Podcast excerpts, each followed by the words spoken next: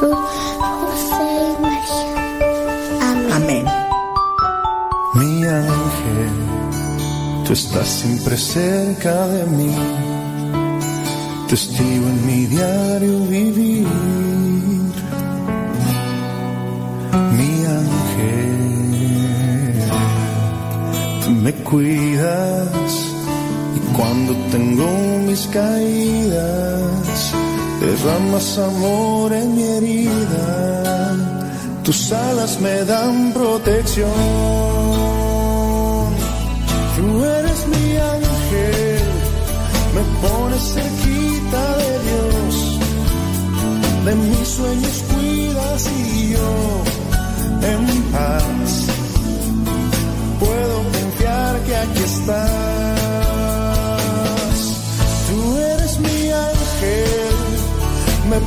Cerquita de Dios, de mis sueños cuidas y yo en paz.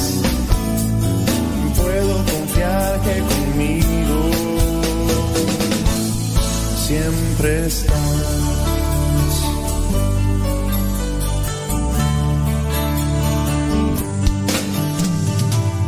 Sabes, ahora que lo he pensado, no sé si algún nombre ya tienes, nunca lo había imaginado.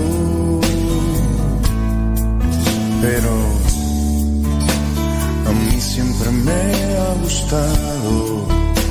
Y amarte como siempre lo he hecho, como lo quieres, mi ángel. Tú eres mi ángel, me pones cerquita de Dios, de mis sueños cuidas y yo en paz puedo confiar que aquí estás. Tú eres mi ángel, me pones cerquita de Dios, de mis sueños cuidas y yo en paz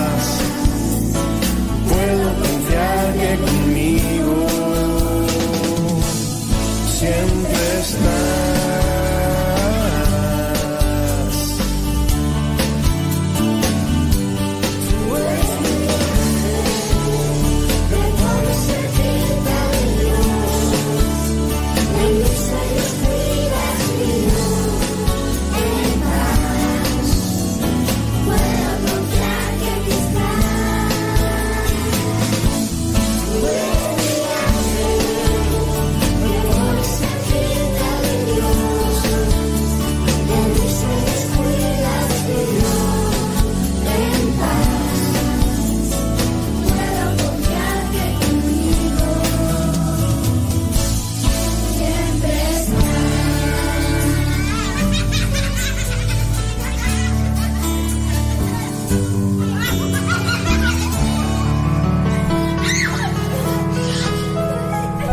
El canto que acabas de escuchar se llama Mi Ángel. Lo interpretó Iram Limón.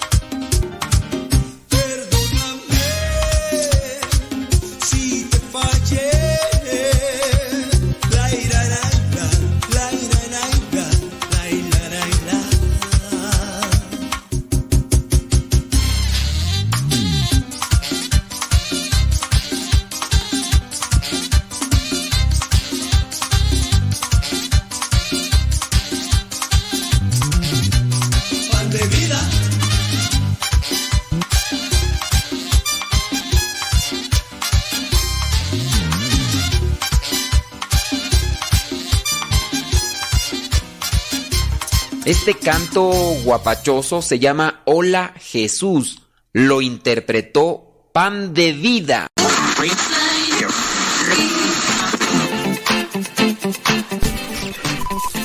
Los sonidos se han alineado. Estás a punto de escuchar el programa. De todo un poco para el católico. De todo un poco para el católico. Con tu servidor el padre modesto Lule. Comenzamos.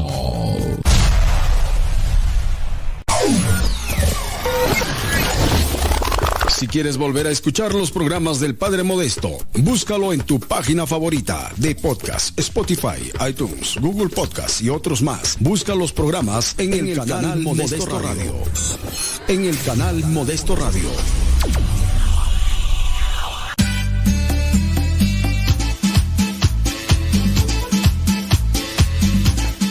Señoras y señores, chiquillos, chiquillas, chamacos y chamacas, ¿cómo les va? ¿Todo bien? ¿Todo bien? Saludos a Leito Rojas, allá en la Ciudad de México, escuchándonos. Saludos a Marichuy, allá en Iztapalapa. Saludos, Marichuy. Eh, yo conozco a alguien por ahí que le dicen Maricuy. Saludos, Maricuy. No nos escucha, pero bueno. Saludos, dice eh, Yuri Tobías desde Texas. Saludos a Yesenia Rauda Valencia desde Carolina del Norte. Eliazar y Betty Galván desde Springfield, Oregon. Saludos Beatriz Cristóbal desde Port Charlotte, Florida. Gracias, muchas, muchas gracias. Déjame ver quién más se asoma por acá de este lado. Saludos a Kevin Fernie en Morelia, Michoacán. A Sebastoribio, New York. María Camino en Chandler, Arizona. Rosalía González allá en este, Long Beach, California. Vanessa Zapata en Texas. Eh, Betty Galván ahí en Springfield, Oregon. Los mismos y las mismas. Eso sí es cierto. Pues sí, pues, ¿qué, qué quieren que les diga? Que Dios les bendiga. Por ahí una persona nos hacía una pregunta, déjame checar la pregunta. Dice, dice, ¿por qué a los difuntos que recién han fallecido se les pone en su casa un vaso de agua, un pan y un plato con sal junto a su foto. Yo ya otras veces se los he mencionado. Nosotros hay que ser un poquito más atrevidos en ese sentido de acercarnos a la familia y preguntarle, oiga, este, nada más sí curiosidad, ¿por qué? ¿Por qué le ponen esto al, al difunto? ¿Por qué le ponen eso al difunto? Nomás, a ver qué le responden. A ver qué le responden. Pues para que... Miren, a mí lo que me han dicho algunos, eso es una como cuestión familiar o de tradición, quién sabe qué. A mí lo que me han dicho algunos, que eso más bien es mm, el agua y estas cosas es para que acompañen el alma del difunto en su peregrinar hacia la presencia de Dios. Eso es lo que me han dicho algunos. ¿De dónde nace esa tradición? Sabrá Dios. Sabrá Dios. Son sin duda tradiciones muy antiguas. Basta con mirar esta obra literaria de, Dante Alighieri. Esta obra literaria de Dante Alighieri que comienza con lo que es este recorrido hacia el purgatorio y el infierno y que para pasar de esta vida a la, a la otra tienen que pasar por un lago, ¿no?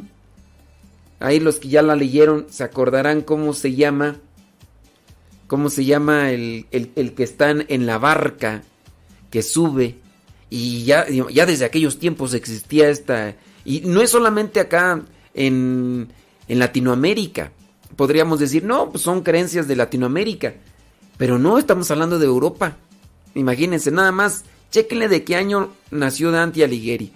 Cuando yo estaba pequeño, muy pequeño, juntaba las manos y deprisa rezaba, decía la canción.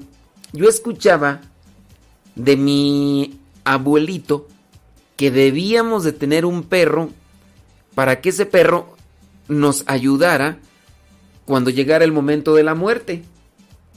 Y que ese perrito nos iba a ayudar y que nos iba a ayudar a cruzar el río, porque los perros dicen son natos eh, para nadar, o sea, sin que les enseñes a nadar, ellos saben nadar. Entonces, este, pues, eso era lo que decía mi abuelito. De hecho, nosotros teníamos un, un perro que le llamamos el Duque. ¿Quién no, tuvo, ¿Quién no tuvo un perro que le llamaban el Duque? No, pues, imagínense. Entonces, este... eh, eh, teníamos ese perrito y esa era la creencia. Ya después nosotros tuvimos un perrito en la casa que podíamos mantener y era el payaso. El payaso que ya después me desconoció. Después de muchos años lo dejé de ver y lo tenían amarrado ahí en la casa porque sí era bravo, el payaso era bravo. Entonces después de muchos años que yo lo llegué a mirar nuevamente, ya el payaso me ladraba, ya me desconocía. Saludos a Leti, allá en, en Irapuato, no, en Uriangato, en Uriangato, Guanajuato, ánimo Leti, ¿en la costura o qué? Es que me mandó una foto tú. Ah, sí es cierto, está en la costura. Pero quién sabe qué máquina será esa tú. Oye Leti, ¿esa máquina qué es o qué? Esa la desconozco. Yo conozco la máquina de una aguja, la de overlock, pero esa máquina la desconozco. ¿Quién sabe qué máquina será? La estará descomponiendo. Ay, Leti, aguas porque viene el pariente. Dice, ah, dice que la máquina se llama remalladora. ¿Y esa qué hace tú? remalladora. Dice Leito que sí tuvo un perro que se llamaba Duque. Yo creo que todos hemos tenido por ahí, no todos, ¿verdad? pero muchos hemos tenido un perro el que le hemos puesto el Duque, ¿no?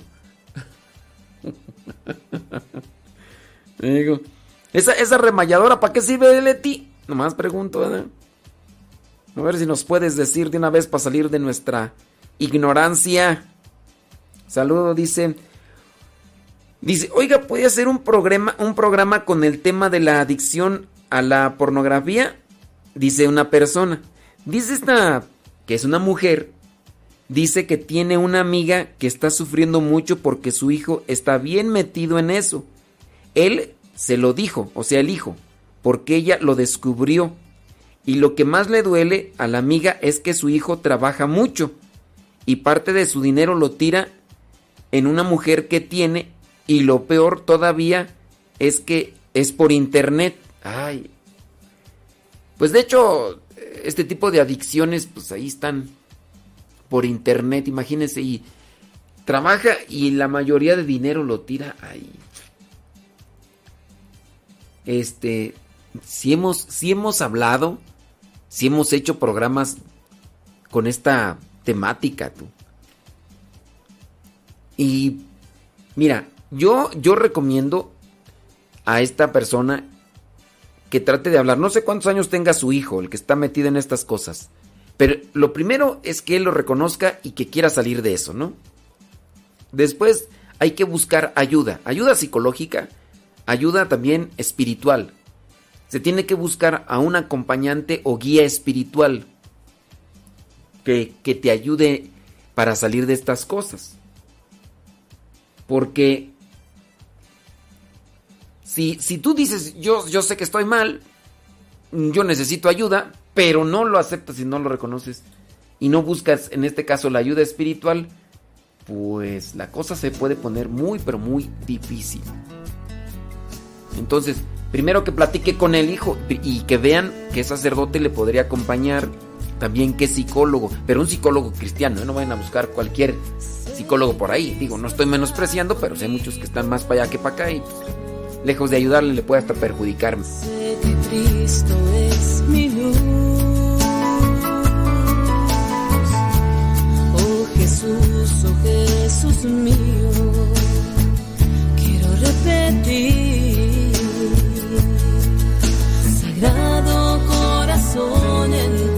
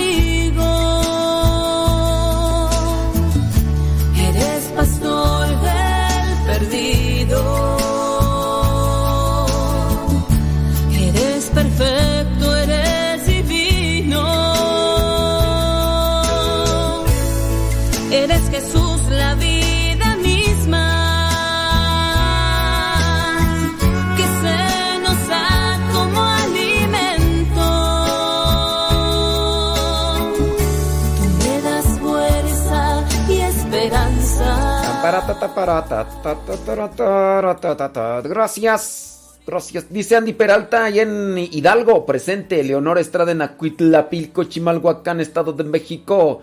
Lupita Araujo en Celaya, Guanajuato. Ondolo Fernando Zárate, Nashville, Tennessee. María Pérez, alias La Chabela en Tulare. Betty Galván en Springfield, Oregon. Vanessa Zapata en Texas. Oigan, tengo una pregunta preguntona. Mm, Ave María Purísima. Eh, ¿Cuántos de ustedes han terminado propósitos de inicio de año? ¿Cuántos de ustedes han terminado propósitos de inicio de año? Así que, ¿quiénes de ustedes han dicho, yo hice este propósito y lo terminé? Le hice así y así y así y lo terminé este propósito. A ver si nos pueden platicar de los propósitos de año terminados. Eh, a lo mejor tienes 20 años que no te haces propósitos. Dices, ¿para qué? ¿Para qué yo no necesito propósito? No, hay que hacer propósitos incluso hasta de oración, del día a día, de, de todo. Pero, ¿qué propósitos de inicio de año terminaste? Que tú puedas decir, mira, yo me siento bien contento porque yo tenía un propósito. El propósito que yo tenía, compadre, eh, no es por dártelo a desear, ¿verdad? pero yo, yo dije este propósito y así. El propósito fue de comerme este pan así, este pan completo. Yo, y lo terminé, yo dije, me lo voy a comer todo, me lo... Oh, de esos propósitos. Pro- propósitos de cosas así, de como... Me voy a comer es- esta comida y me... Propósito, me la comí. No, no, no. Propósitos así, cosas de... Iba a realizar esto en este año y, y lo hice.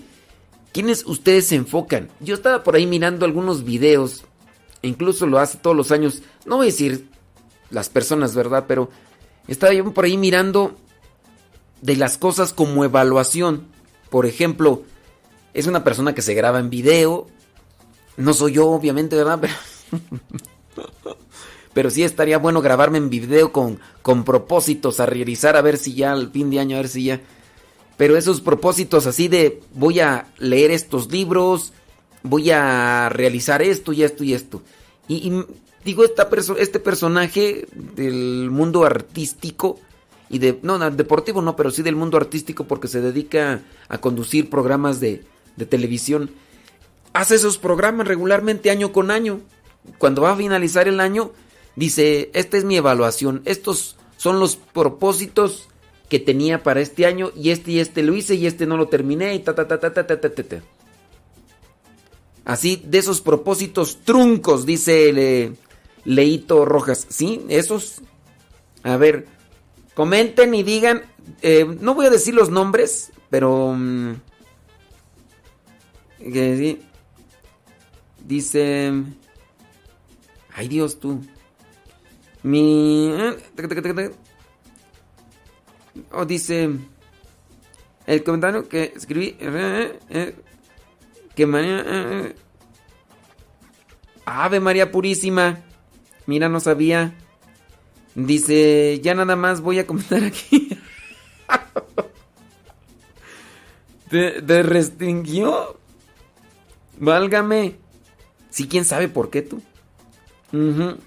Dice, yo el año pasado me propuse no fumar más. Y empecé eh, en el primero de enero. Dice...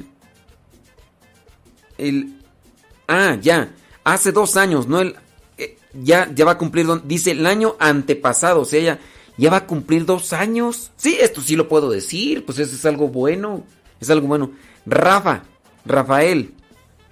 Dice Rafael Solís que él se propuso hace dos años que que no iba a fumar. Dice, ¿y ya? Dos años. Dice, le costó mucho apartarse de la fumadera los tres primeros meses. Y, ahí- oye, pero entonces, este, Rafa, Rafael Solís, pues pregunto yo con esto de la, de la adicción al, cigarro.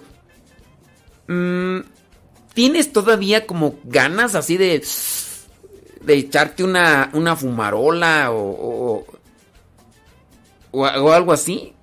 ¿O, ya no? Yo, por ejemplo, yo, de yo dejé de tomar un, un refresco de color negro con etiqueta roja, ¿verdad? Para no darle promoción, pero que, ah, qué sabroso. Yo era así de que es, cuando los demás tomaban y no me daban, yo me enojaba. Yo me enojaba, decía, por, dame. Y si no me daban, me enchilaba.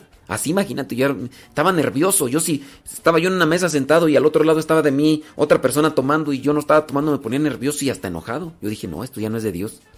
Y yo dije, hasta aquí. Y no, y ahorita ya los demás toman y todo, y yo no tengo ganas. No tengo ganas. Dice Rafael Solís que ahora su propósito es dejar las harinas y el pan. Las harinas del pan. Pues, Rafa, tú puedes, compadre. Tú ya, ya, ya venciste una de las cosas sin duda que son difíciles. Aunque las, las harinas, yo, yo sí pues he sabido de personas pues que tienen esa adicción a las harinas y... Y no, dicen que es algo así como que... O sea, a mí sí me gusta el pan, pero no es así como que, uff, que si no lo como, los demás lo comen. No.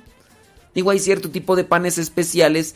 Por ejemplo, me, gusta, me encanta el panetone. Me, me gusta me encanta. Para los que no saben qué es el panetone, es un pan de origen italiano. eh, esponjosito, sabroso, con incrustaciones de, mm, de frutitas. Típico de los tiempos de, de diciembre, noviembre, octubre, diciembre, enero. Es un pan, a mí, para mi parecer, muy sabroso, muy sabroso. También otro pan que me encanta y digo, cuando lo hay lo como y lo disfruto y si no me dan, pues tampoco me enchilo. eh, es la rosca brioche. Los que son allá de Tabasco, los que son eh, de allá de Mérida, conocerán la, la- la rosca brioche. Así que si un día me quieren... re- eh, eso sí, son caros. Son caros. Que yo los compro, no. Yo me los como porque me los, me los invitan. Pero un día si me quieren así como que regalar un panetone, una rosca brioche, eso sí la voy a compartir. La voy a compartir y todo. Ah, claro, también, ¿sabes cuál? Hablando de pan sabroso, así parecido a la rosca brioche, pero en otra presentación, es este pan de Querétaro, que yo no sé cómo se llama. Leito una vez me trajo ese pan de, de Querétaro, de hecho lo mandó pedir, creo. No, no, no, es un deleite, porque está relleno de queso. ¿Cómo se llama, Leito? Del Padre a la humanidad. Solo en Jesús hay vida, solo en Jesús hay verdad. Jesucristo es la promesa del Padre a la humanidad. Muchos andan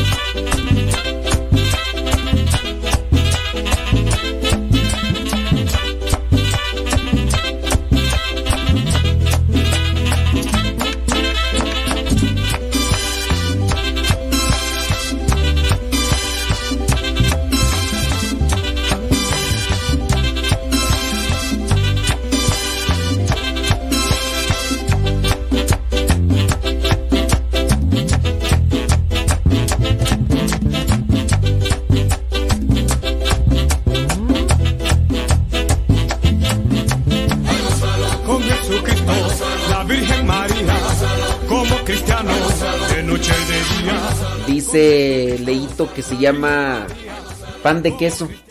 No, pero viene de una parte especial de Querétaro que así se le conoce, ¿no? Mira, si buenos para hablar de. Para hablar de, de, de- comida, nomás uno mueve. Uno mueve ahí y de volada son expertos en comida. Ya empezaron acá a hablar del. Ah, sí, mira, de Tequisquiapan, dice Andy, Andy Peralta. El pan de, que, de Quisquiapan Querétaro es bien sabroso. Está bien sabroso. Habrá algunos que no les gusta, ¿verdad? Pero a mí sí en lo particular. mm, mm. Yo como y recomo. O sea, como hasta donde yo digo aquí, pero digo.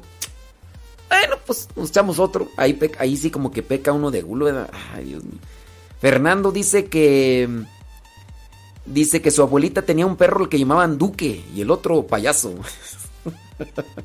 Nos escucha allá en New York. Saludos hasta New York. Ándele pues. Con respecto a lo que nos preguntaban que cómo que, que hiciéramos un programa sobre la pornografía, que porque un hijo de ella este tiene esa adicción. Bueno, pero el hijo ya tiene 42, ¿no? 42 años, dice lo el caso dice lo peor es que el muchacho no cree en Dios. La amiga llora mucho, él es divorciado, la mujer lo engañó y los fines de semana le dejan a su hijo y el niño todo el día en el internet jugando juegos de pura violencia.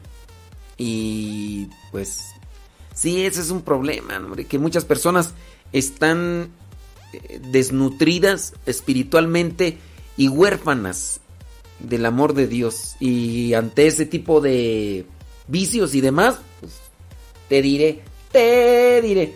Dice que si no quiero un gazpacho, fíjate que no, no lo he probado. Los gazpachos son allá de, de Morelia.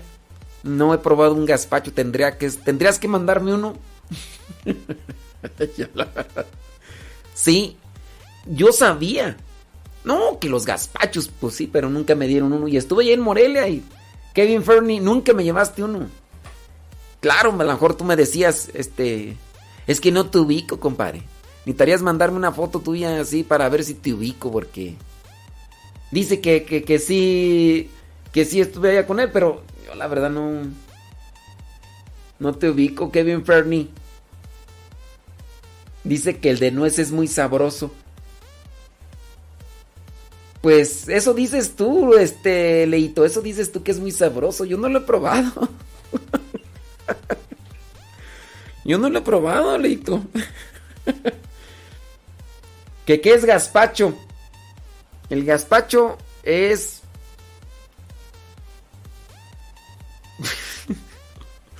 ¿Qué es el gazpacho? ¿Qué es el gazpacho? Ni sé qué es el gazpacho. Pues es que no lo he probado. No lo he probado. Si lo probara. Yo, yo he escuchado hablar del gazpacho. Dice, ahora que venga Morelia le invito uno con mucho gusto. Mm, Kevin Fernie, traes puro sueño. Traes puro sueño, Kevin Fernie. Así como que casi me estás diciendo que no lo invitas, pero está bien. Hay un Dios todopoderoso. Los cocolitos de piloncillo de Mineral del Monte Hidalgo, pues no. Sí, pues sí, pues mándala, mándala Kevin Fernes. Sí, no, pues ustedes dicen que son sabrosos, yo la verdad no los he probado, así que Oh, pero acuérdense que estamos con la pregunta de ¿qué propósitos de inicio de año has terminado? ¿Qué propósitos de inicio de año has terminado? A ver, eso. Dice por acá, yo propósito de rezar sí lo he cumplido y otras oraciones sí, pero hacer ejercicio no, ni tampoco leer libros. Y sí me gustaría leer más. Traes puro sueño.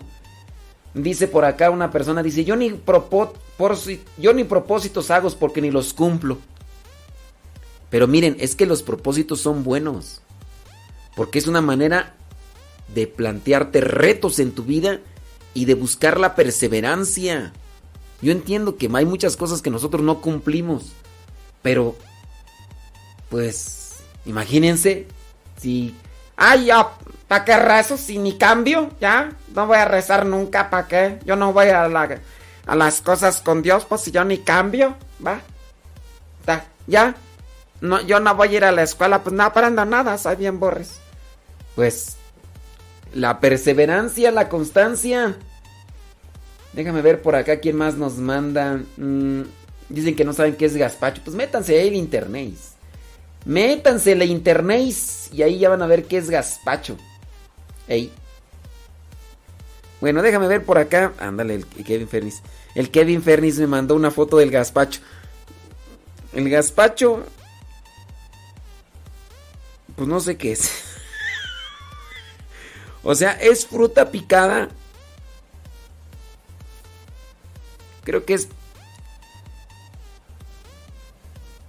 Eh es eh, piña, mm, es sandía,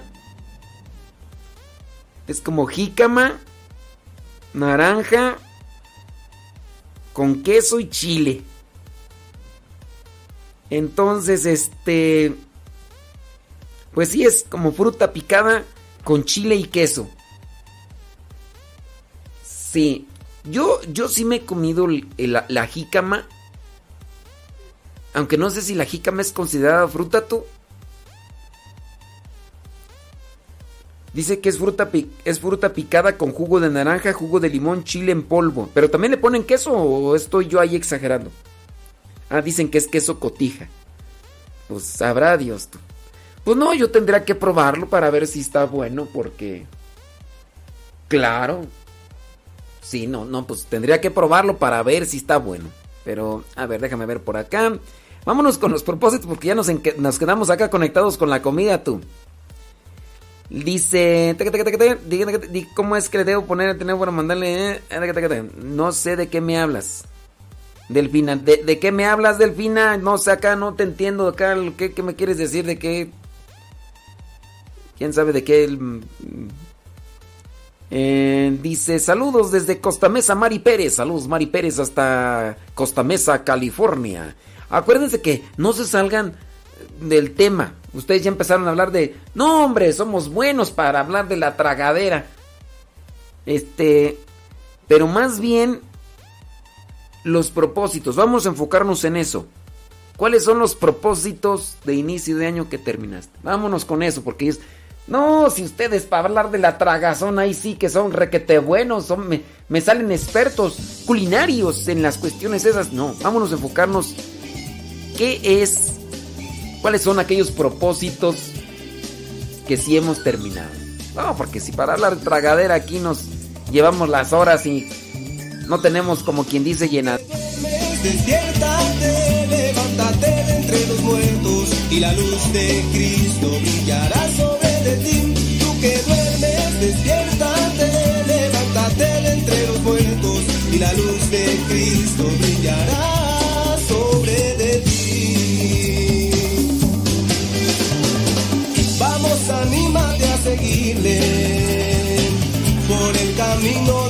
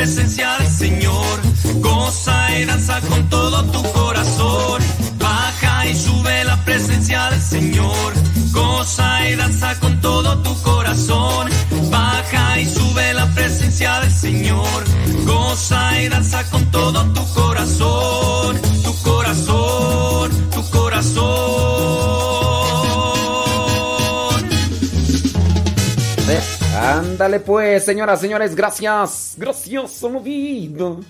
Sí, miren, yo les eh, pedí que me compartieran propósitos. eh, así. Pero sí, es que una mayoría me están diciendo, no, pues que propósitos de, de rezar, propósitos, sí, que son válidos. Son válidos. Pero... No sé, como que... Miren, es una cosa que yo les he dicho varias veces, nada más que yo creo que no, no se les ha quedado anclado. Creo yo que los propósitos que son la base funda- fundamental de nuestra vida, esos no los debemos de hacer. Por ejemplo, me, me propongo orar todos los días. Ah, es que yo no rezo, me propongo orar. Muy bien, está bien que te propongas eso. Pero eso no lo debes de hacer como un propósito. Es que es una necesidad. Ah, yo me propongo rezar esto, rezar la misa. No, es que no debería ser como un propósito, una meta.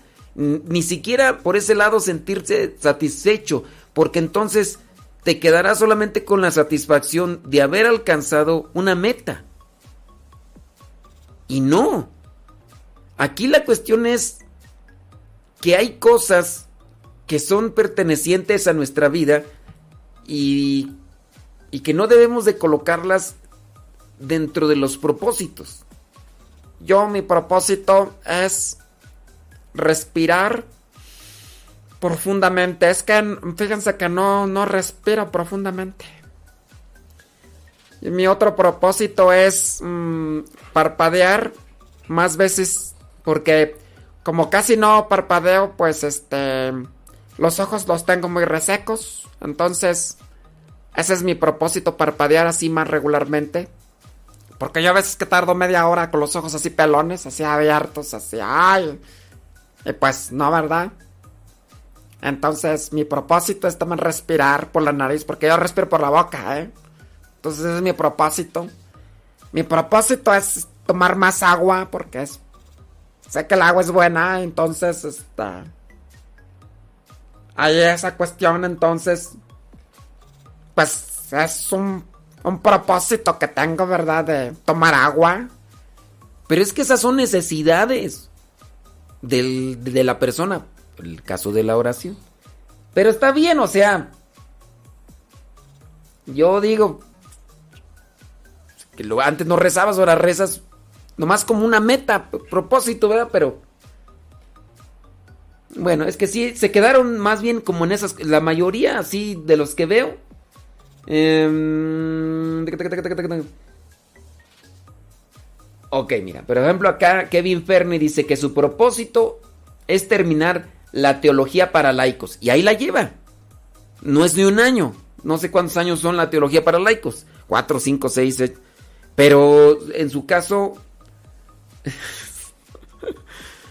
en su caso, pues ahí está. Déjame, déjame leer acá está este comentario. Dice de otra persona. No digo su nombre, nos está escuchando. Dice, me gusta estudiar la palabra de Dios, la vida de los santos, de nuestra Madre María Santísima, en fin, de varias cosas. En fin, tengo, tengo una pregunta. ¿Por qué algunas personas tratan de desacreditar la tilma de la Virgen de Guadalupe a pesar de ya hacer pruebas científicas de la misma imagen y corroborar su veracidad milagrosa? Algunos antropólogos, arqueólogos e historiadores han hecho libros los cuales concluyen que el milagro de Guadalupe fue una buena excusa de Fray, eh, fray del Fray Zumárraga para evangelizar a los pobladores mexicas que aún se resistían. Cuando él fallece, los sucesores de Zumárraga coinciden en que se siga la leyenda de las apariciones de la Virgen de Guadalupe para alimentar al pueblo a creer. De hecho, se dice con pruebas fundamentadas según los historiadores, que la imagen de la tilma de Juan Diego fue plasmada por un poblador azteca. Yo creo finalmente en nuestra Madre Santísima de Guadalupe, pero me extraña mucho estas cosas de las cuales comentan que en la época actual ya está totalmente desmentida la tilma de Juan Diego y que incluso este no existió, que todo es leyenda, que cobró fuerza por los frailes. Espero me pueda comentar mi duda, gracias, ojalá pueda leer mi mensaje al aire. Eh, yo Sí, escribí aquí ando. Muy bien. Mira, pues de mismo de Jesús se decía en su tiempo que no había resucitado. Y está de hecho, está plasmado, está registrado en la Sagrada Escritura como incluso las autoridades para desmentir el milagro de la resurrección pagaban a personas para que inventaran cosas. Entonces no solamente cuando se habla de un milagro, se habla de estos acontecimientos que van más allá de lo natural, por eso podría ser cosas sobrenaturales. Y en el caso de la tilma de Juan Diego, hay cosas que incluso personas que no son acercadas a la religión para decir que son movidas por una cuestión de fe, han investigado y no encuentran una respuesta lógica. No es dogma de creer, no es dogma de creer en la aparición de la Virgen de Guadalupe no es un dogma. Pero ciertamente hay varias cuestiones ahí que son inexplicables, como por ejemplo el hecho de que se haya derramado ácido sobre la tela y no le haya pasado nada, sobre ¿sí? el material. En el caso de 1920 y tantos, cuando explotó, y hay un hecho inexplicable que está, está descrito y todo. En el caso de los oftalmólogos, los médicos, de la imagen Purkinje Sanso. Digo, si nos vamos a, si vamos a querer que en la vida no exista nadie que ponga peros, como que vamos a desmentir a esos mentirosos, pues no, o sea, la mentira está ahí para querer ensuciar siempre la presencia de Dios que se da a conocer de una y otra manera. Que si, si nosotros quisiéramos que no existiera nada de eso, pues el padre de la mentira, el padre de la mentira gobierna este mundo. Es el, el príncipe de las tinieblas el que gobierna este mundo. Y no lo digo yo, lo dice el mismo Jesús. El príncipe de este mundo ya viene. Y el príncipe de este mundo es el padre de la mentira.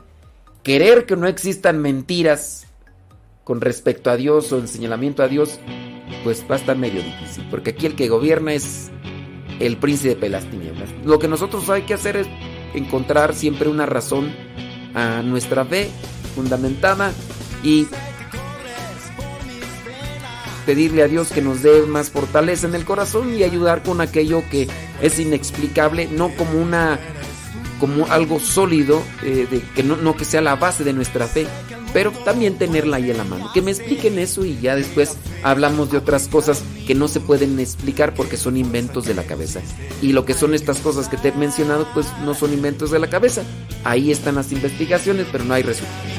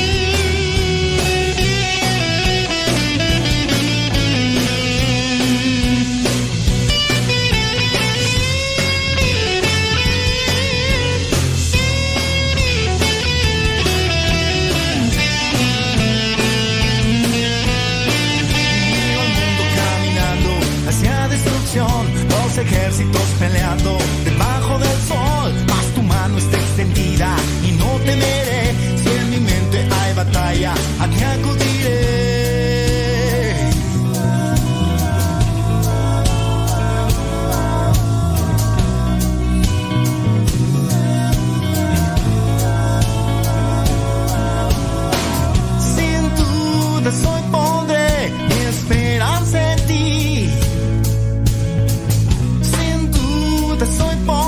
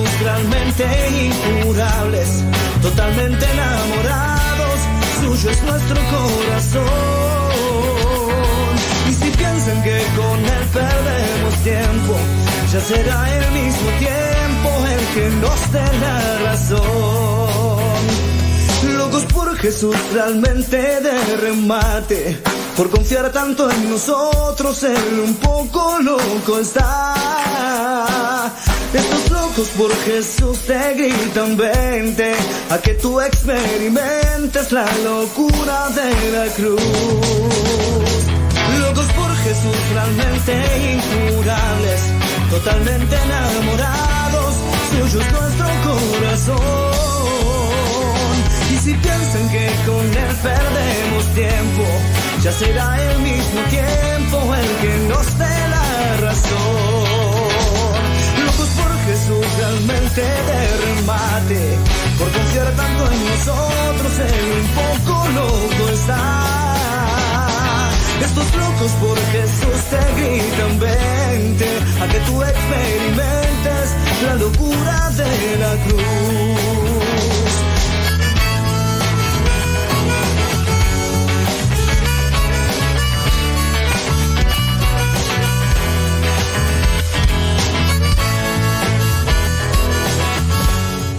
Por acá, quizá un propósito es un cambio de vida. Mm. Es que no sé si si es como de manera muy general. Tendría que ser un propósito, algo así concreto. Este, mejor cambiamos de tema, ¿no? Pues sí, es que yo pienso que ya como que se desviaron mucho. Sí, sí. Mejor, vamos a cambiar de tema. Nuestra celestial princesa,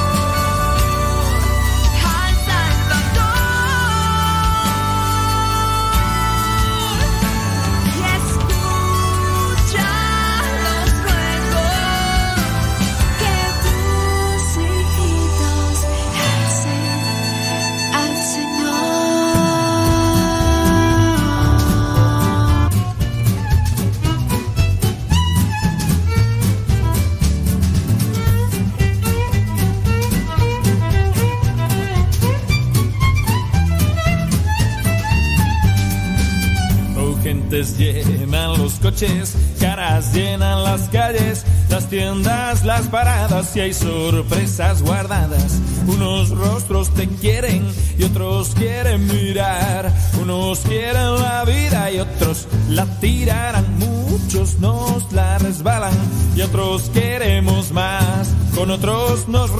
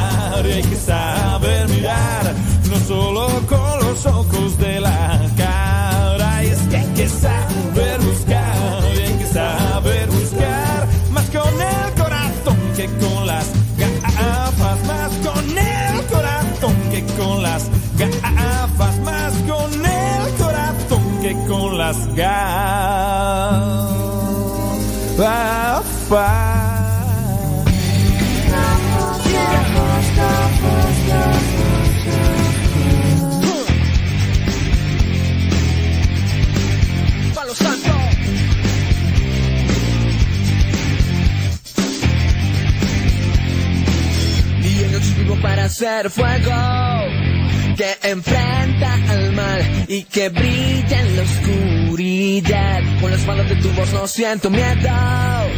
Voy matando el dolor y sembrando el amor. Oh yeah. Si la vida es un instante, yo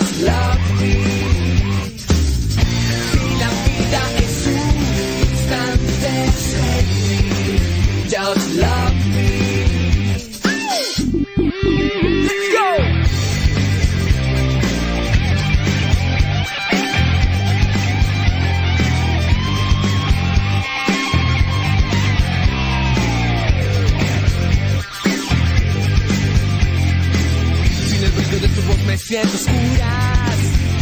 cielo estás, en la tierra y en la luna. Navegando por un río de victoria. Voy matando el dolor y sembrando el amor. Oh yeah.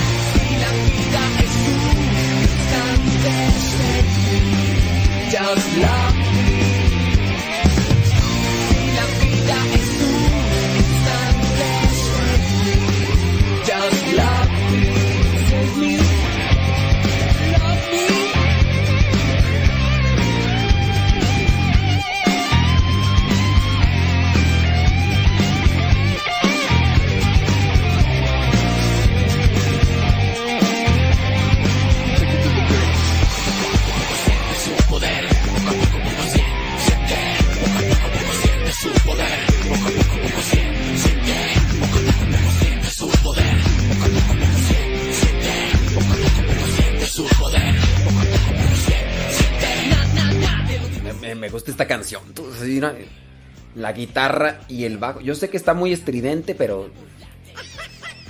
Sí, está como medio loco yo. ah, ah. ¿Te imaginas esta así con unas. Como uno. Con unas bocinas así, de esas bocinas. De esas punchis, punchis, punchis, punchis, así los bajos. Toca, toca, toca, toca, toca.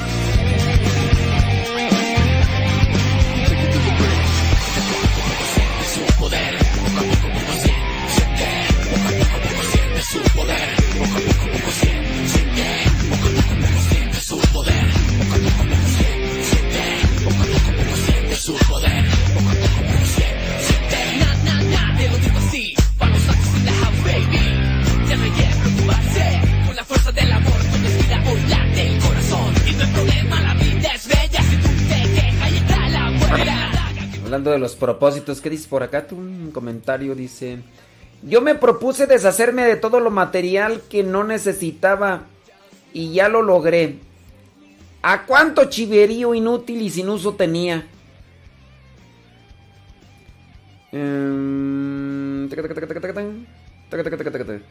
Por ejemplo, ¿qué chiverío?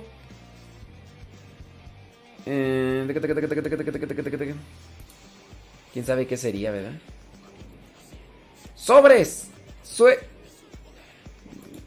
Ay, Leito, qué, qué malvada. Es que dice que con este guitarrazo me suelto el cabello. Y después de la cortada de cabello que me dio el padre Carmelo, ¿tú crees que más me cortó casi a rapa? Pero hay un Dios.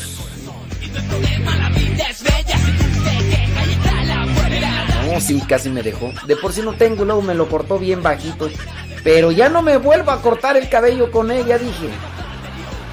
Vámonos con el sermón de, lo, de hoy.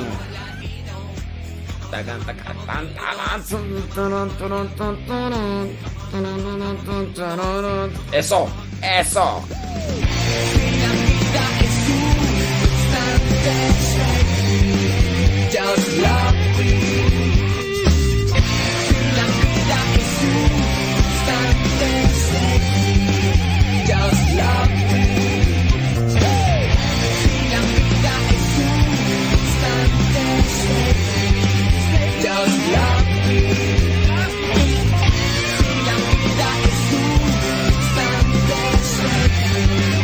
Just love me.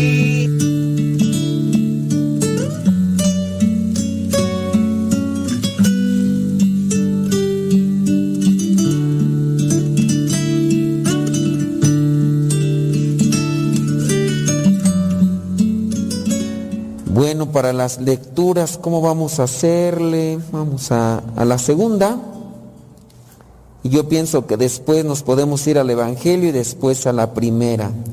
Vamos a ver entonces la primera lectura, primera carta de Juan, capítulo 3, versículos del 14 al 16. Nosotros hemos pasado de la muerte a la vida. Y lo sabemos porque amamos a nuestros hermanos. El que no ama aún está muerto. El que no ama aún está muerto. Y ustedes bien saben que este, esta referencia de amar no se refiere a una cuestión sensual. El amar va más allá incluso hasta de un sentimiento. Cuando incluso podemos decir alguien ama, incluso hasta hace algo bueno, de bien por una persona hasta por la que podría sentir un cierto tipo de desprecio. Pero porque ama, se obliga a hacer el bien. Y esa persona, y no nada más de porque te amo, te sonrío. Porque te amo, te trato bien. Porque te amo, te abrazo. No, el amor no necesariamente se tiene que expresar en eso, sino el amar es siempre buscar el bien del otro en todos los sentidos. Ya sea, por ejemplo, amar al prójimo cuando está necesitado de alguna medicina, está necesitado de una palabra de ánimo, está necesitado quizá de ropa, y yo ni le conozco, pero sé que está necesitado, lo voy a dar, lo voy a compartir. A veces uno lo puede hacer porque uno pues conoce a la familia y oye, pues fulano de tal, mira, pues anda en esta situación. Y ya, a veces es con los que menos, porque como nos conocemos también, siempre hay algo que nos recuerda el, no, pero pues, es bien hijo de la fregada, déjalo que sea. O que le ayude otro, ¿no? Enfermos, hasta nosotros mismos, pareciera ser que a veces entre la misma familia son los que menos nos soportamos. Está enfermo y somos los que estamos más gruñe y gruñe. Ah, pues es que nada le gusta, nada le parece. Él se acerca, está quejese y quejese. Y a veces hasta aunque sea familia muy cercana, gana la impaciencia y a veces hasta nuestras expresiones, ya mejor que se lo lleve Dios. Porque ya nos pesó, ya. Y a veces los que no son familia son los que tratan a veces, tratan más bien al enfermo, porque pues están viendo el amor cristiano. Y a veces nosotros, pues la familia siempre hay esa conexión de incluso recuerdo de lo que me hizo, lo que no me dijo, y ahora sí quiere que lo atiende, como si se hubiera portado tan bien conmigo, y ahí nada más reclame, me reclame, y otra vez ahí está, ahora sí. Pues, yo creo que hasta por eso Dios le castigó, por eso estar ahí, ahí todo el tiempo ahí, sufriendo ya. Pues a veces pasan esas cosas, ¿verdad? Hasta uno se queja y reniega y todo. Pero el amor va más allá. Entonces, hagamos un análisis muy bien. Otras veces ya hemos mencionado ese, pasaje bíblico nada más como referencia de una pauta de lo que vendría a ser el amor al prójimo, o el amor en pareja, o el amor entre nosotros. De la primera carta de los Corintios, capítulo 13, versículos del 4 al 7. Y los que no se le acuerden ahorita, échenle un ojo por ahí para que vean que es en referencia al amor cristiano, que es lo que tratamos o tendríamos que buscar todos los días. Que el amor no es envidioso, el amor no es altanero, el amor no es presuntuoso, el amor no está ahí burlándose de los demás. Hay que respetar, hay que servir, hay que sacrificarnos. Ese es el amor.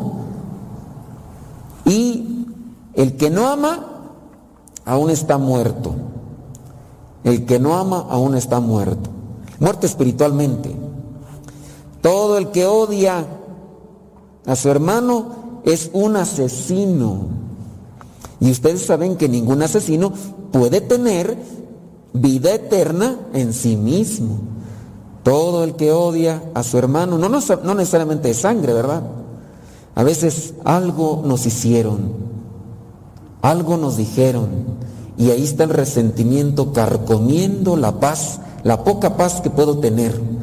Y ahí está, y conforme más pasa el tiempo, más crónico se hace mi resentimiento.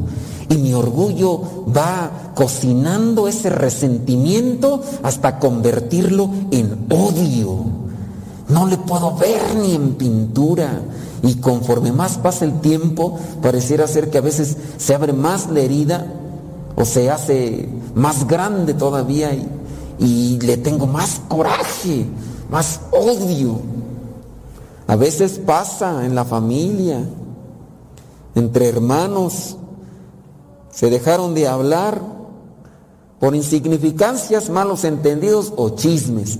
Y por no tener valentía, por no tener madurez, no arreglaron su situación y ahora los hijos o entre las mismas señoras se encargan ahí de echarle más leña al fuego y que dicen, que dijo, oye, que dijo tu hermano esto de ti, hijo de su... Y no, hombre, que no sé qué y que no sé cuánto. Y, y se va haciendo más feo el asunto.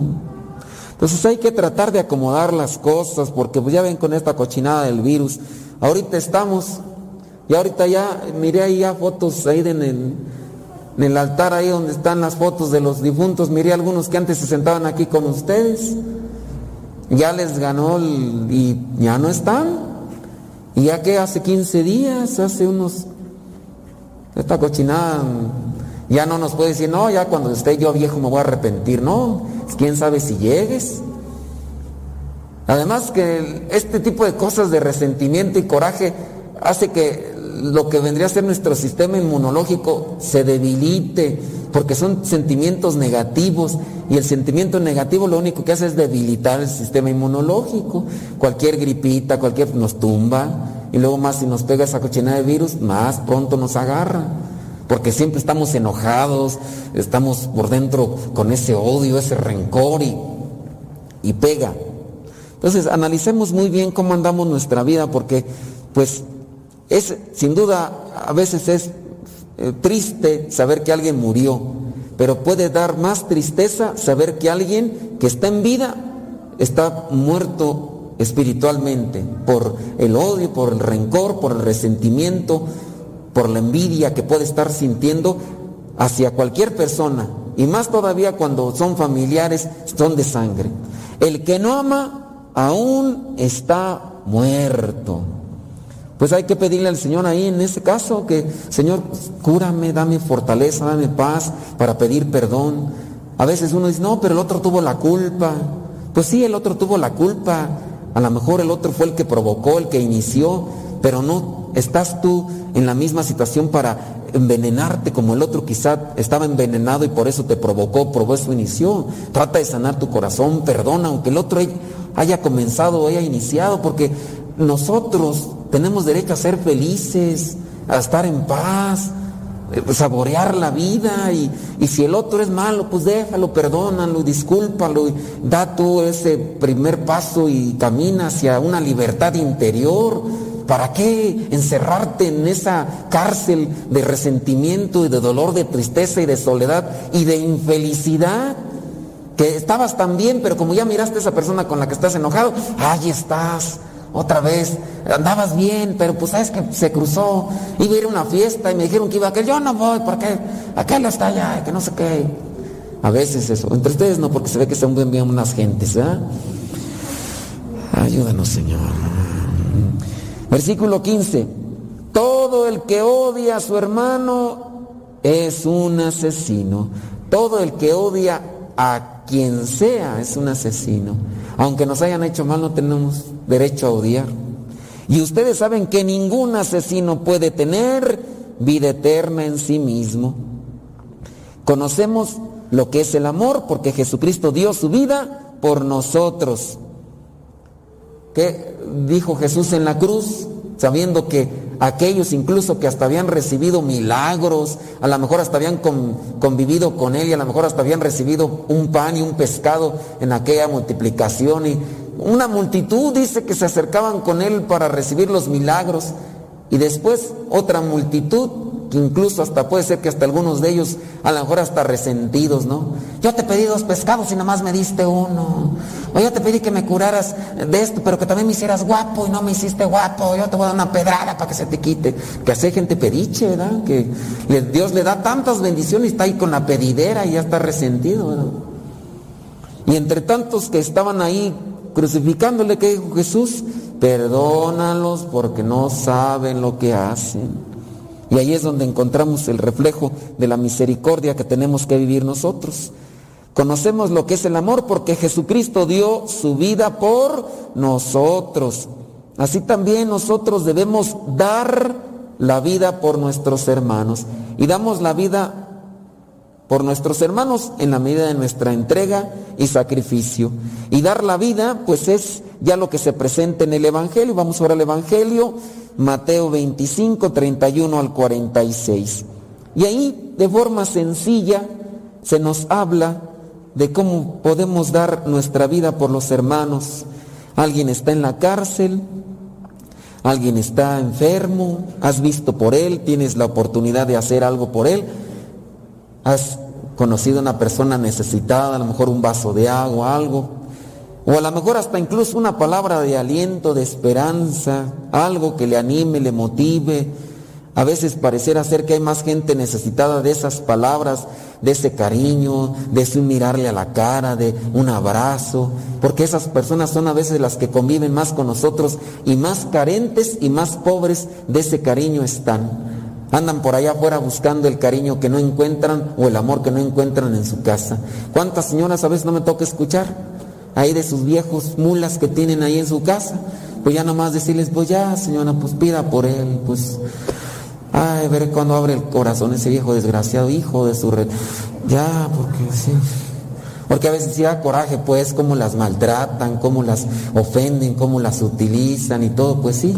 También hay una que otra vieja mula por ahí, ¿verdad? Pero pues ya uno le dice al Señor, no, ya aguante, como aquel Señor, ¿verdad? Que pues con la señora hacía esto y lo otro, pues ya aguante, pídale a Dios por ella y perdónela y pues por ahí platicaba ahí cierto Señor decía, decía el Señor, dice, pues yo le perdono a ella todas las cosas y si quiere regresar yo le doy chance. Ah, el Señor tan buena gente. Y así hay señoras por ahí ya dos infidelidades, han dado con una vieja, han dado con otra, bueno, no viejas, nuevas, ¿verdad? Más muchachas que la ella. Y ya después la señora dice, no, pues si quiere regresar mi, mi viejo, que regrese. Dije, pero ya son dos veces que le ha engañado y hasta por allá creo que tiene embarazada la otra. Pero pues es que yo lo quiero, padre. Dije, ay, viejas. Dije, ay, Dios mío santo, pues bueno. Y sí regresó. Regresó y, pues, ¿qué quieren? Uno a veces no entiende las cosas, pero pues ahí está a veces donde uno puede decir, pues ay, que Dios les ayude, ¿verdad? Para que se tengan su conversión. Pero hablando de esas palabras que necesita la gente o de esas cosas, a veces ahí en la misma casa los tenemos. Los papás tienen a sus hijos, o tienen a su esposa, o tienen a su esposo. Traten bien a sus hijos, porque no sean candil de la calle. A veces ustedes vienen por aquí con nosotros y a nosotros sí nos saludan bien, ustedes bien sonrientes con nosotros. Y allí en su casa traen sujeta. Ay, padre, ¿cómo está? Buenos días. Mm, te conociera, ya me dijeron, me dijo, ¿cómo andas en tu casa? Eh? Uno a veces ve lo hipócritas que son, ¿eh? A veces acá con nosotros, con los cepas. ¿Qué pasó, hermano? Eh, no. Buenos días, buenos días. Así les vías de hablar a tu mujer, mendigo. Así debías de hablarle a tus hijos, allí a tus familiares, ahí en tu casa, ahí, con eso, con los que más cuesta, pues con los acá con nosotros nomás nos ves un rato.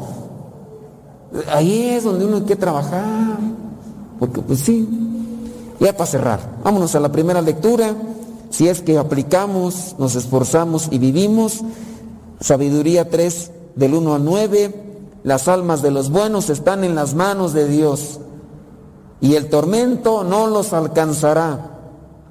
Los insensatos creen que los buenos están muertos, consideran su muerte como una desgracia y como una calamidad el haberse alejado de nosotros. Pero los buenos están en paz aunque a, los ojos de los hombres parecían castigados, abrigaban la esperanza de no tener que morir. Después de sufrir pequeños castigos recibirán grandes beneficios porque Dios los puso a prueba y los halló dignos de Él. Allí están ante la presencia de Dios las almas de los buenos. Pues trabajemos cada uno de nosotros, es una decisión personal, voluntaria, hacer las cosas buenas, las cosas del bien y Dios en su tiempo, en su momento y a su manera nos recompensará. Pero yo decido cómo me comporto hoy, yo decido qué hago hoy, pero también si no son cosas buenas, tengo también que atenerme las consecuencias. Pero si yo me enfoco en hacer el bien, decir el bien y siempre estar en conexión con Dios, el Señor nos pagará. Pidamos hoy por nuestros hermanos difuntos, todavía nosotros que tenemos aquí la oportunidad de pedir por ellos. Y si pedimos la indulgencia plenaria por estos que ya se nos adelantaron, pues también decirle, ¿sabes qué chiquito? Voy a pedir indulgencia plenaria por ti. Y si tú estás en el purgatorio y por la indulgencia plenaria te vas ante el cielo, después tú rezas por mí para que se me quite lo mula. ¿Ah? O sea, dando y dando, pajarito volando, o sea, una de cal por una de arena. Ahorita tú no puedes, pues yo rezo por ti, te saco del purgatorio, pero después, cuando ya estés ante la presencia de Dios, rezas por mí. Entonces, así nos podemos ayudar unos con otros. Que el Espíritu Santo nos ilumine para poder hacer la voluntad de Dios.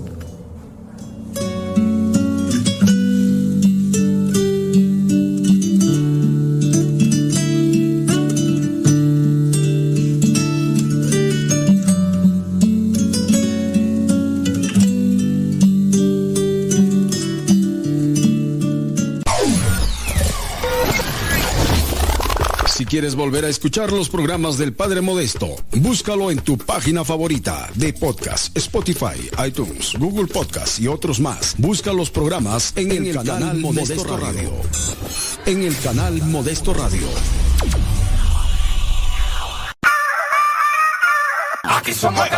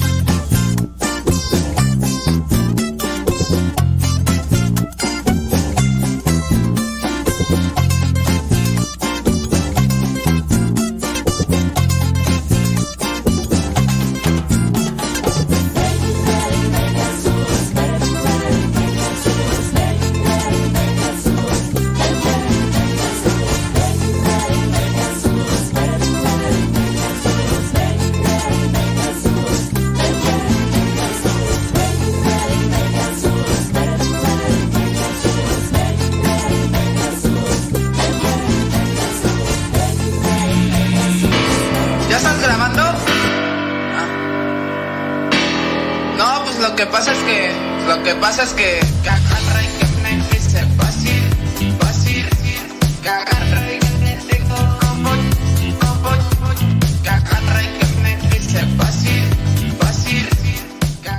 que agarra y te le digo vasir, un vasir. Ya. Ya ando en eso. ¿Algo?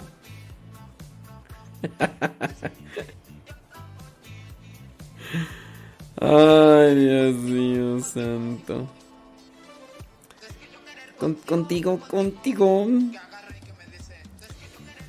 Dice, ayer le pregunté a mi hermana sobre el niño perdido que se celebra en el estado de Veracruz, pero nunca lo había escuchado sobre eso. Nosotros somos de Veracruz y nunca habíamos escuchado de eso, dice Mario Andrade. Ni modo, dijo Lupe, ¿qué le vamos a hacer? Dijo don Robert. Saludos a don Roberts. Dice, aquí escuchando, mi nombre es Liliana, saludos, dice a todos desde San Jorge, Utah. Muchas gracias. Muchas gracias, Liliana Morales. Dice, hola Padre Modesto, saludos de Nueva York, dice Gustavo Guerrero, sobres, gracias. Gracias. Recuerden que sus mensajes los pueden mandar a la dirección de Telegram. A la dirección de Telegram. Arroba cabina radio sepa. Arroba cabina radio sepa. Mándenos mensajes ahí. Ay, Marta Juan Torres, anda en la comidera, Marta Juan Torres. Aquí haciendo los quehaceres, cuidando a Isaac desde Dallas, Texas y escuchando. Recomendando siempre con mis amigos y amigas, dice Lalis Tapia. ¿Tú sí sabes? Tú sí sabes. Eh, ¿Es correcto cuando un sacerdote en la misa da la bendición? Uno debería persinarse, solo inclinarse la cabeza. Pues eh, puede uno inclinar la cabeza y santiguarse. Las dos cosas están bien cuando da la bendición. Porque de hecho, cuando termina, por ejemplo, la misa, La bendición de Dios Todopoderoso, Padre, Hijo y Espíritu Santo, descienda sobre cada uno de ustedes y les acompaña siempre. Podemos ir en paz. Nuestra celebración ha terminado. Y ustedes cuando, cuando uno da la bendición, ustedes se santiguan, ¿cierto o no? ¿Cierto? Cierto. Y por eso. Déjame ver qué más por acá. Las dos cosas. Nomás pregunto, dice Padre Pida. Ok, muy bien. No, no sé tú, pero hay que ponerse en manos de Dios. Hay que ponerse en manos de Dios. A los Iker. ¡Ánimo, Iker! Saludos desde Long Beach, California, dice Rosalía Sobres. Ya casi me voy. Saludos desde Ac- Acatlipa, Morelos. Eva Marle Molaños, saludos, gracias. Ese Lino Jesús Maldonado, trailero. Un vaso. Ah, eso sí es cierto. Ya nos vamos. Ya nos vamos a la capilla. Mm, ándele pues, qué bueno. Qué bueno. Dice. Ándele pues.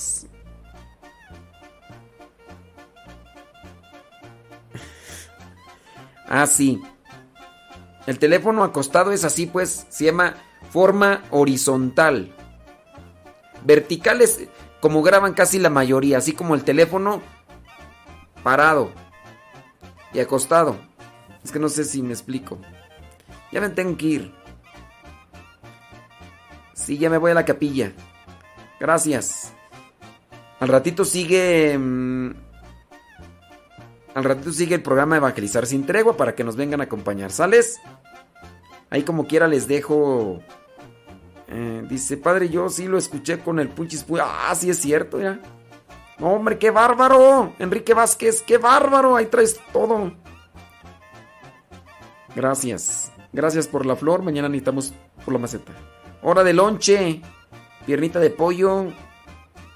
eh, verduras y demás. Muy bien. María Marcela Velasco, ya nos vamos. Ahí les dejo la homilía. Y al ratito regreso con el programa Evangelizar sin tregua. Pico de chicle, por favor.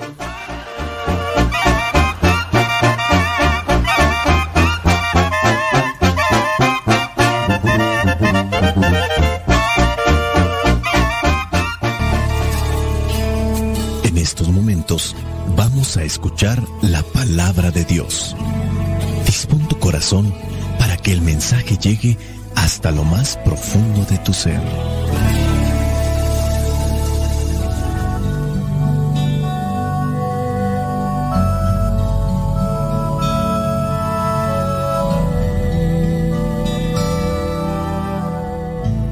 El Evangelio que la iglesia nos presenta para el día de hoy corresponde a Mateo, capítulo 11, versículos del 16 al 19. Dice así, ¿a qué compararé la gente de este tiempo? Se parece a los niños que se sientan a jugar en las plazas y gritan a sus compañeros. Tocamos la flauta, pero ustedes no bailaron. Cantamos canciones tristes, pero ustedes no lloraron. Porque vino Juan, que ni come ni bebe, y dicen que tiene un demonio. Luego ha venido el Hijo del Hombre, que come y bebe, y dicen que es glotón y bebedor, amigo de gente de mala fama y de los que cobran impuestos para Roma. Pero la sabiduría de Dios se demuestra por sus resultados. Palabra de Dios. Te alabamos, Señor. Señor Jesucristo, nuestro divino Salvador. Gracias te damos por tu infinito amor. Te escuchamos en la palabra, te recibimos y adoramos en la Eucaristía. Servimos en los hermanos.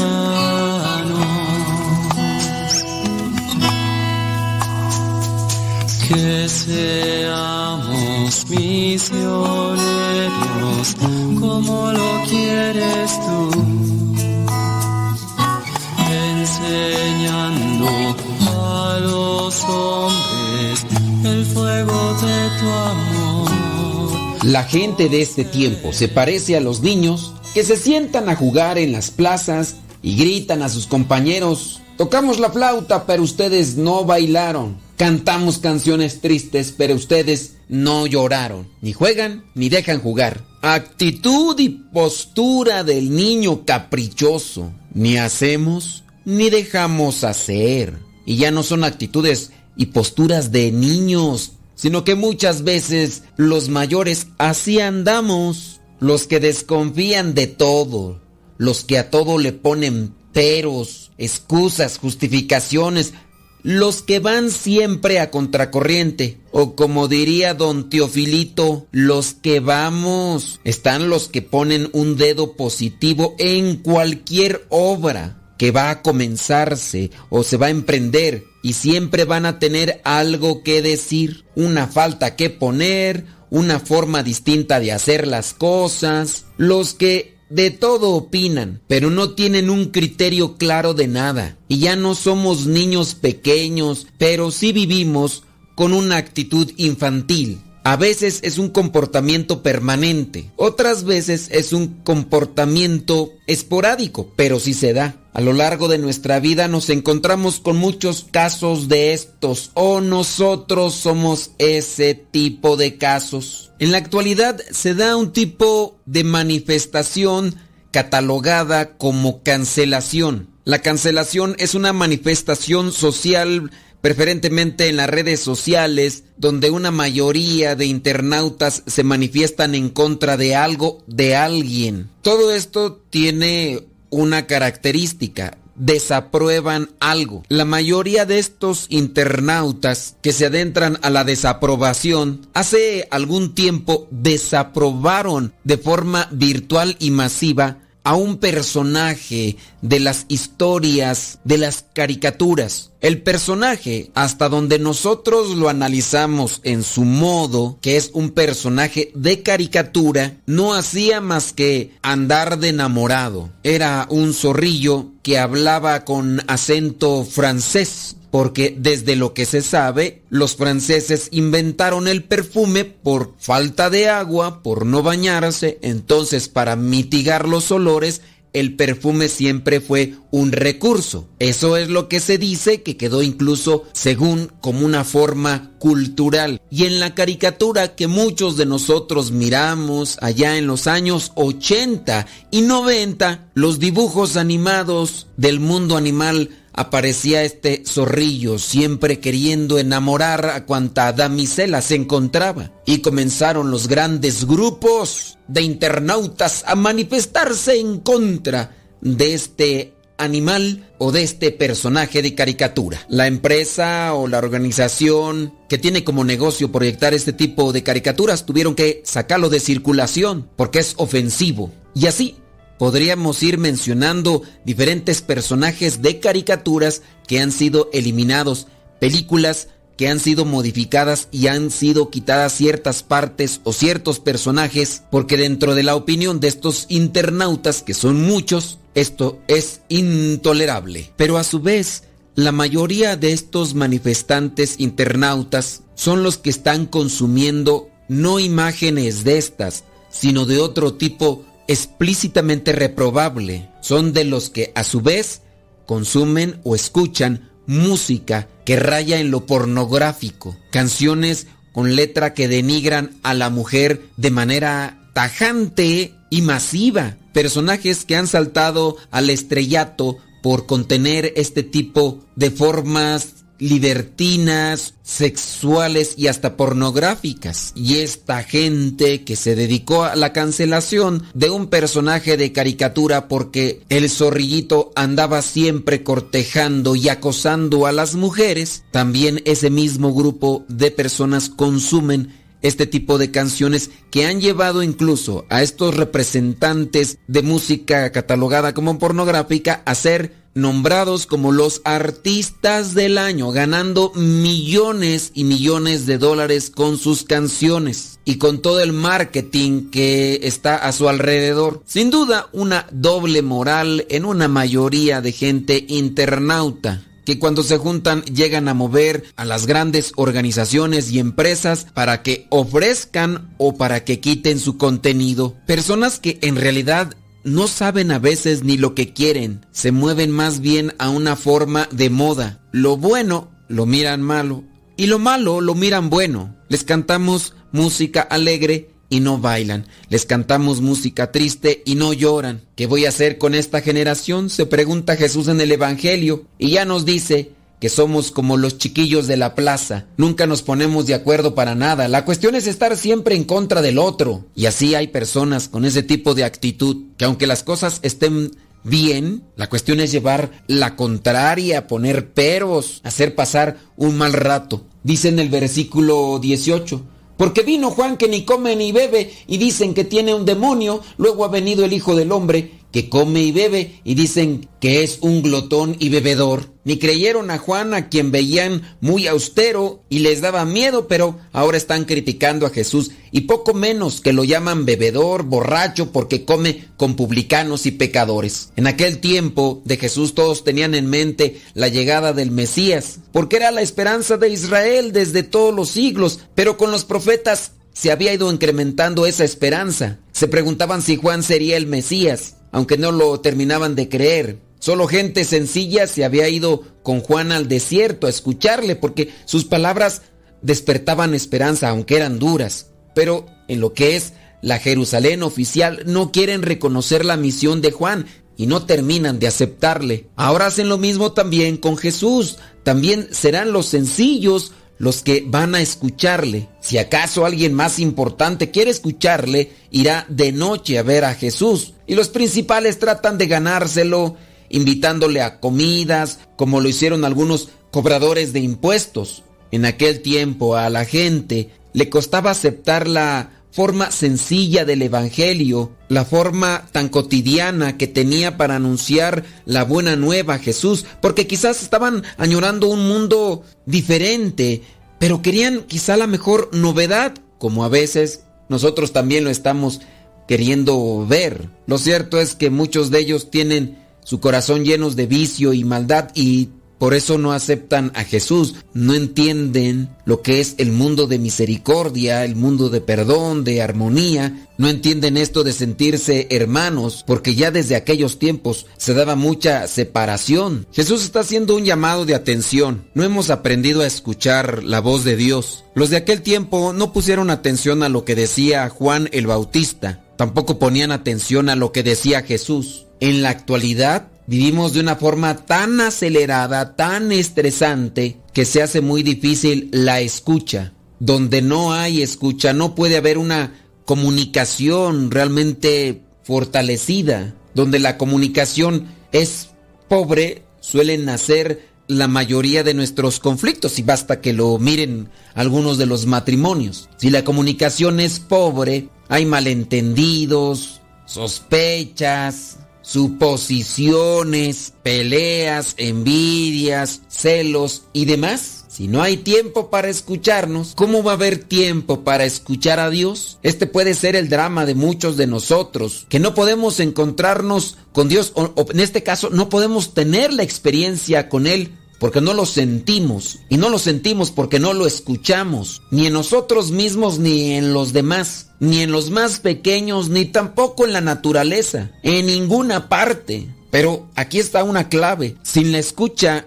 de Dios no puede crecer la fe. Yo considero que el Evangelio de hoy nos invita a escuchar, a practicar esta actitud tan sanadora y necesaria para vivir con, con más paz, con más apertura, con más libertad que es la escucha. Dios nos habla, Dios nos llama constantemente, nos habla a través de los acontecimientos cotidianos, también en los más extraordinarios. Habla en la palabra de cada día, habla en el interior del corazón, en los pensamientos, en los sentimientos, habla a través de los otros, de los que te cruzas en tu camino, de tus familiares, de tus vecinos. Dios grita en los más necesitados, en los acontecimientos de la historia. Basta que abramos el corazón para entender realmente el mensaje de Dios y no caminemos por la vida siempre con esa actitud caprichosa, berrinchuda, geniuda y malhumorada, quejándonos de todo, rechazando todo